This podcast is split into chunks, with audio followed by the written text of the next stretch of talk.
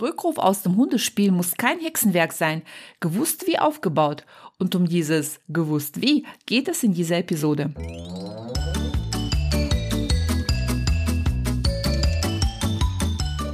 Herzlich willkommen im Hundepub, ein Ort für Hundepubertätsgeplagte. Lausche hier deinen Leidensgenossen, lache über Alltagsanekdoten, fühle dich ertappt, aber auch verstanden und gehe gestärkt mit nützlichen Tipps die wirkungsvoller als so manche Stammtischparole ist, an die Erziehung deines Hundetinis. Nie gegen ihn, immer für ihn, damit aus ihm ein entspannter Alltagsbegleiter wird. Mein Name ist Eri, ich bin Trainerin für Menschen mit Junghund und freue mich sehr, dass wir die nächsten Minuten miteinander verbringen.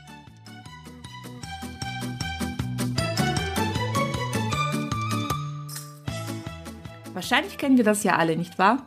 Man lässt gerade auch bei jungen Hunden, man lässt zwei junge Hunde miteinander spielen, vielleicht auch drei, vier, ein wildes Getummel und es ist ja manchmal so ein bisschen auch wie verhext, gerade in dem Augenblick, wenn die Hunde so schön in der Dynamik sich befinden, das heißt sich gegenseitig ein bisschen hetzen und, und Kräfte messen und ausprobieren, ausgerechnet da wird man quasi gestört.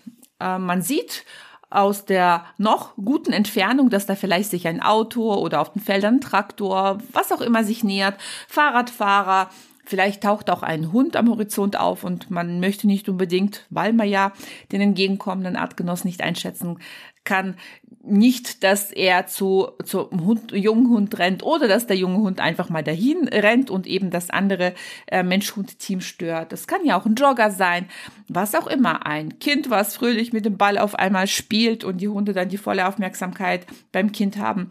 Es passieren ja allerhand Dinge, nicht wahr? Das, wie das Leben eben so passiert. Und da ist man sich bewusst, dass man in diesem Augenblick ja auf einmal den Hund zu sich rufen soll. Und es bleibt ja nicht bei diesem soll, man ruft den Hund auch zurück. Und was passiert dann meistens, wenn da so zwei, drei, vier Jungspunde miteinander toben? Es passiert gar nichts. Also die Wahrscheinlichkeit, dass die dann kommen, ist relativ gering. Ja, also auch wenn da, wenn man alleine mit dem Hund ist und der Rückruf klappt wunderbar, alles super. Aber kaum sind die da zu zwei, zu dritt, zu vier zugange, schon sind die Ohren auf äh, Durchzug geschaltet und die nehmen da überhaupt nichts mehr wahr. Nun, es ist äh, meistens auch nicht mal ein böser Wille vom Hund dahinter, sondern der ist einfach, ja, der, der lässt sich durch die Dynamik, durch dieses gesellige Miteinander, durch sich ausprobieren, ähm, ist der ganze Fokus eben nicht mehr bei seinen Menschen, sondern der Fokus ist einfach beim Spielpartner. Ja, oder eben bei seinem Kontrahenten, mit dem er gerade ein bisschen Kräfte messen tut. Und das ist ja auch sehr wichtig, dass junge Hunde das auch im gemäßigten Rahmen dürfen. Es gehört unbedingt zu einer gesunden äh, Junghundentwicklung und auch zur Persönlichkeitsbildung dazu, dass man auch ein bisschen Kräfte messen kann, dass man weiß, wo man dann später in der Hundewelt steht. Denn für mich gibt es nichts Schlimmeres für Hund, aber auch für, für einen Halter, wenn der Hund im Erwachsenenalter immer noch nicht weiß, wo es so hingehört und was er eigentlich darstellt und wie er eigentlich dann mit anderen Hunden kommunizieren kann. Ja, also da habe ich übrigens ähm, zum Thema Hundekommunikation auch meinen Blogartikel geschrieben und auch eine Podcast-Folge aufgenommen. Die verlinke ich dir ganz gerne unter Show Notes. Ähm, wenn du willst, kannst du da mal reinlesen oder reinhören. Da sind sicherlich ein paar interessante Infos, die denn so, wie man das Ganze macht, bevor es zum Kontakt oder zum Spiel überhaupt kommt, nicht wahr? Und diesem Thema möchten wir uns auch widmen. Denn ähm, ich muss auch aus meiner früheren Erfahrung sammeln, also auch beim Cyrus habe ich das damals, ich habe ihn ja übernommen, da war er ein Jahr und acht Monate und das habe ich bisschen vielleicht falsch ähm, dann weiter aufgebaut. Sobald er nämlich in der, äh, im Hundekontakt war, war er relativ schwer daraus zu holen. Und ja, da macht man sich ja so den eigenen Rückruf auch kaputt. Also wenn man dann häufiger, oder man kann sogar sagen, je häufiger ich dann rufe und es nichts passiert, das heißt, der Hund kommt nicht zurück, äh, ich kann aber auch keine Konsequenz äh, irgendwie da walten lassen, ja, desto blöder wird es ja mit der Zeit, weil der Hund ja irgendwann auch lernt, naja, also das, ich warte noch mal das zweite, dritte, vierte, fünfte rufen. irgendwann komme ich und dann ist alles gut. Deswegen ist das Thema dass man sich immer freuen sollte, wenn der Hund kommt. Na, sehe ich manchmal zwiegespalten. Es kommt drauf an, nicht wahr? Wie bei allem in der Hundeerziehung, es kommt drauf an. Es gibt ja kein Schwarz oder Weiß. Auf jeden Fall ist mir dieses Thema Zurückrufen aus den Hundekontakten immer wie so eine kleine Königsdisziplin vorgekommen. Und mit der Zeit, mit entsprechenden weiteren Schulungsmaßnahmen meinerseits, aber auch aus meiner eigenen Beobachtung, habe ich die Erfahrung gesammelt, dass wenn man das von Anfang an gut aufbaut, also das heißt, wenn man wirklich im, im Welpenalter oder vielleicht im Junghundalter anfängt, das gut und vernünftig aufzubauen, das in der Tat irgendwann kein zu großes Thema mehr darstellt. Die Voraussetzung dazu ist immer, dass die Akzeptanz des Hundes seinem Menschen gegenüber grundsätzlich gegeben ist und natürlich, dass der Hund unter Ablenkung einen fast schon ausgezeichneten Rückruf hat. Denn wenn es da hapert, dann wird das auch mit allen Tipps und Tricks äh, recht schwer sein, das Ganze aufzubauen. Deswegen da unbedingt ansetzen und unbedingt auch nachhalten, dass der Hund lernt, dass das menschliche Wort, ja, dass das Wort seines Sozialpartners auch Bestand hat. Wenn man das gemacht hat, dann kann man nämlich an die nachfolgenden Tipps gehen und das mal ausprobieren eine kleine Unterbrechung. Hast du schon mitbekommen? Ich gebe demnächst einen Workshop und zwar zum Thema Junghunderziehung ist ein Puzzle. Da verrate ich ein paar nützliche Tipps und Tricks und gebe viele Informationen, wie denn die Hundeerziehung als Gesamtkontext zu betrachten ist und warum die Arbeit an der Basis oft von hoher Bedeutung ist für das spätere entspannte Zusammenleben mit Hund. Der Workshop findet vom 24. bis 26. Oktober statt und den Anmeldelink findest du unten in den Show Notes. Und nun viel Freude mit den Tipps zum Thema Rückruf aus dem Hundespiel. Und hier wären wir dann nämlich dann auch schon bei dem Thema Tipps was ich immer wieder empfehle, und zwar, dass man sich sehr weise die Sozialpartner für einen Hund wählt. Als erstes würde ich tendenziell gucken, je jünger der Hund und je schlechter sein Rückruf ist, desto älter würde ich älteren Hund ums, oder umso älter sollte der Kontaktpartner sein und ähm, umso besser sollte auch der Rückruf des Kontaktpartners sein. Und wenn man das schon mal sichergestellt hat, dann sollte man, also das ist meine Empfehlung, sollte, ist das na, passiert ja im Alltag natürlich nicht immer so, dass man dann erstmal, ähm, dass die anderen Menschen ja auch das mitmachen, aber wenn das gegeben ist, ist natürlich Idealfall und ich spreche hier vom Idealfall, dass man sich idealerweise erstmal zum gemeinsamen Gassi gehen trifft und zwar Gassi gehen ohne Kontakt. Ja, nebeneinander laufen. Damit hat man schon so die erste Hürde geschafft. Um, warum? Weil wenn der Hund lernt, dass man beim anderen, im, im Beisein eines anderen Hundes, keinen Kontakt zum Hund im Moment erstmal haben kann und dass der Mensch weiterhin eine gewisse Relevanz hat und nicht nur so als Dekorationsobjekt äh, oder Leiner, äh, reiner Leinenhalter durch die Gegend läuft, sondern dass er durchaus das bisschen managen, verwalten kann, eben als Sozial Sozialpartner agieren kann, dann hat man ja schon so ein bisschen ja, sich selber bei dem Hund auf den Schirm geschaffen, obwohl da ein anderer Hund da ist. Und wenn man merkt, dass die erste Aufregung zu sich Wissen gelegt hat, kann man ähm, mit diesem Sozialpartner einen Hundekontakt zulassen, dass die Hunde tatsächlich in die Kommunikation gehen. Und das ist ganz nebenbei gemerkt, das ist ganz wichtig, dass die Hunde immer wieder mal die Möglichkeit haben, hündisch zu lernen. Ne? Also, dass man wirklich, dass die auch miteinander richtig kommunizieren können. Dazu gehören auch kleine Konflikte, so auch wieder nebenbei gesagt. Aber das ist ja nicht das große Thema vom heutigen Podcast oder von dieser Folge.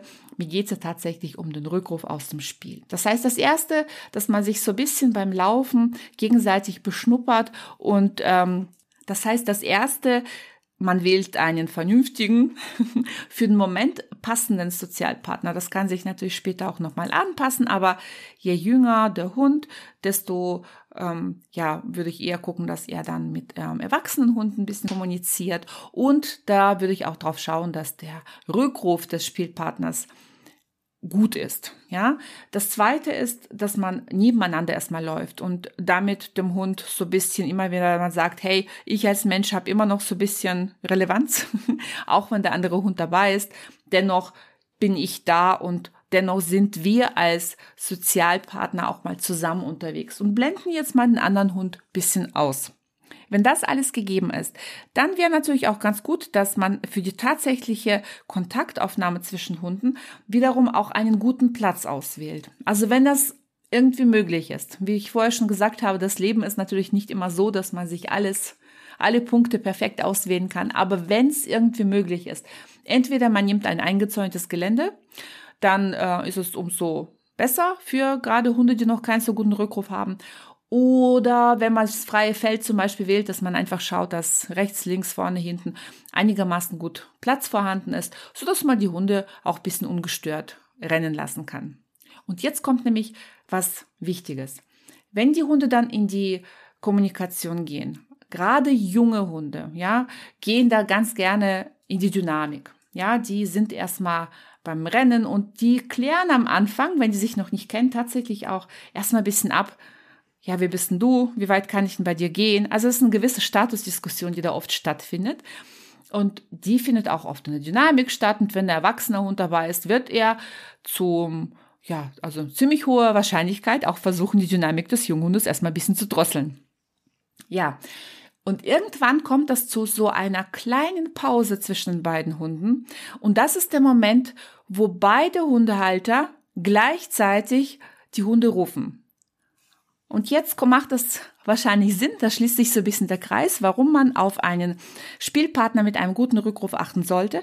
Denn wenn dieser kommt, schleppt er ja durch die Dynamik den anderen Hund, also deinen Hund quasi mit sich.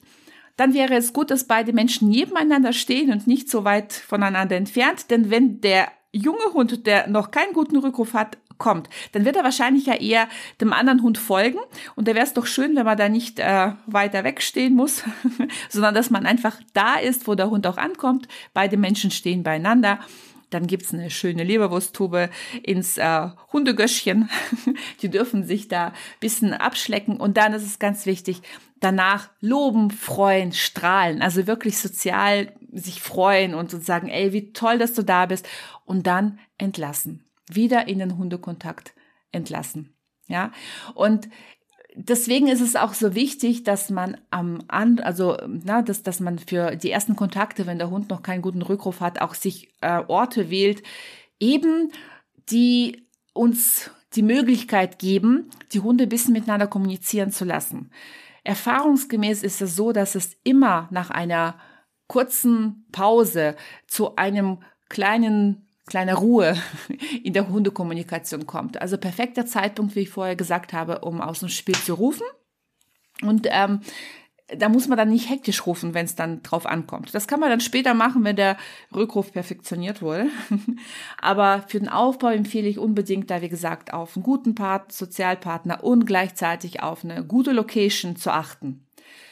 Ja, das Entlassen ist aber auch wichtig, ähm, weil der Hund dann damit nicht lernt, dass der Mensch als äh, Spaßbremse agiert. Sind wir sowieso schon ganz oft, nicht wahr? Wir Menschen sind ja für die Hunde, also gerade auch für junge Hunde, verdammt oft Spaßbremsen. Also ich bin oft eine Spaßbremse. Das habe ich äh, bei Letty auch ganz früher, äh, ja, früher als sie noch jung war. Ähm, sie ist immer noch jung, aber als sie so teenie-mäßig unterwegs war, nicht wahr? Habe ich immer wieder förmlich in ihrem Hundegesicht gesehen, dass sie mich jetzt als Spaßbremse hochziehen sieht, aber ja, that's life. Man kann leider nicht immer alles durchgehen lassen. Und da muss man ja nicht aus dem Rückruf, äh, aus dem Spiel quasi auch nochmal so eine Spaßbremse machen. Das heißt, den Hund ankommen lassen, belohnen, freuen und unbedingt wieder entlassen. Ich bin großer Freund von Visualisieren, das heißt, dass man irgendwelche Beispiele für äh, sorgt äh, oder nimmt, dass man für Bilder in den Augen, im Kopf sorgt. Und stell dir mal vor, du sollst kein Endbahnhof sein, wo der Hund dann ankommt und dann wird er verhaftet und dann wird er untersucht und äh, gewartet und ähm, für die nächste Fahrt bereit gemacht. Sondern man ist eher so eine Zwischenhaltestelle, wo man kurz aussteigen kann, vielleicht ein erfrischendes Getränk zu sich nehmen, vielleicht ein Eis nehmen und danach geht die Fahrt weiter. Ja, das ist dann viel, viel ähm, angenehmer für den Hund und, und, und sorgt auch für eine andere Stimmung beim Hund. Andere Stimmung beim Ankommen und er darf ja danach wieder gehen. Auch Hunde können wunderbar diese Verknüpfungen für sich schaffen, dass die dann mit der Zeit lernen, hey, wenn ich zu meinen Menschen komme, bin ich nicht verhaftet, sondern der Spaß ist dann nicht vorbei, sondern der Spaß wird nur kurz unterbrochen durch was auch Schönes, ja, durch was Leckeres. Und danach darf ich wieder ähm, mit meinem Hundekumpel toben, ausprobieren, Kräfte messen. Und erst beim zweiten, dritten Mal dann den Hund, äh, eher vielleicht beim dritten, vierten, ich würde es nicht beim zweiten tatsächlich machen, beim dritten, vierten Mal, wenn wieder so eine Pause kommt, rufen. Und ihr werdet merken, dass da die Pausen immer in kürzeren Abständen kommen, ja, dass man dann wieder zu sich ruft und dann macht jeder Hundehalter mit seinem Hund erstmal was Schönes. Man freut sich, man lobt den Hund. Vielleicht kann man ja selber mal eine kleine Spieleinheit mit dem Hund einlegen oder wenn der Hund gerne auf Körperkontakt äh, steht oder das gerne mag, dann auch durchkraulen und dann ganz in Ruhe anleinen und ganz in Ruhe in der niedrigen Energie dann wieder seinen Weg fortsetzen. Wenn man das immer wieder mal aufbaut, immer mit unterschiedlichen Hunden mit der Zeit auch, dass man das wirklich so peu à peu steigert und irgendwann vielleicht auch mal für andere Junghundbesitzer als toller Spielpartner ähm, agiert, nicht wahr? Dann hat man tatsächlich viel, viel gemacht und die Wahrscheinlichkeit, dass der Hund dann sich abrufen lässt, ist relativ groß. Aber eines sei zum Schluss gesagt. Wer mit mir zusammenarbeitet, der weiß, dass ich da immer ganz gerne realistisch bleibe und auch den, meinen Kunden auch so ein bisschen, ja, eine Prise Realität immer wieder gebe. Hundertprozentiger Rückruf ist, solange wir mit, ja, mit Lebewesen arbeiten, mit Individuen, ist manchmal nur ein Traum. Der Rückruf sollte recht zuverlässig sein, aber hundertprozentig ist vielleicht ein Maß, was man schwer erreichen kann. Ich sagte mal ganz gerne, wenn man 90 Prozent erreicht hat, ist super. Und die anderen 10 Prozent, dafür ist dann das Management da. Das rechtzeitige Erkennen, wenn denn der Hund gedanklich quasi abdriftet. Und wenn er sich dann gedanklich anfängt, von mir als Mensch zu verabschieden, dann habe ich ein tolles Instrument und zwar die Leine. Und da sollte ich über mein Ego springen und nicht ausprobieren, bis der Hund ausbüchst, sondern beim ersten Zweifel, wenn ich merke, wie gesagt, dass der Hund sich in die Ferne denkt dann kommt der Karabiner ans Halsband oder ans Geschirr und dann habe ich den Hund erstmal gesichert, bis er wieder sich zu mir zurückbesinnt. Dann können wir über die Leinlosigkeit weiter nachdenken. So, und nun wünsche ich euch viel Freude beim Ausprobieren und Testen in Hundekontakten. Und vielleicht magst du mir ja mal schreiben, wie es dann so bei dir läuft, beziehungsweise wenn du die Tipps ausprobierst, wie es dann klappt. Ich bin gespannt. Also, bis zum nächsten Podcast. Macht's gut. Tschüss.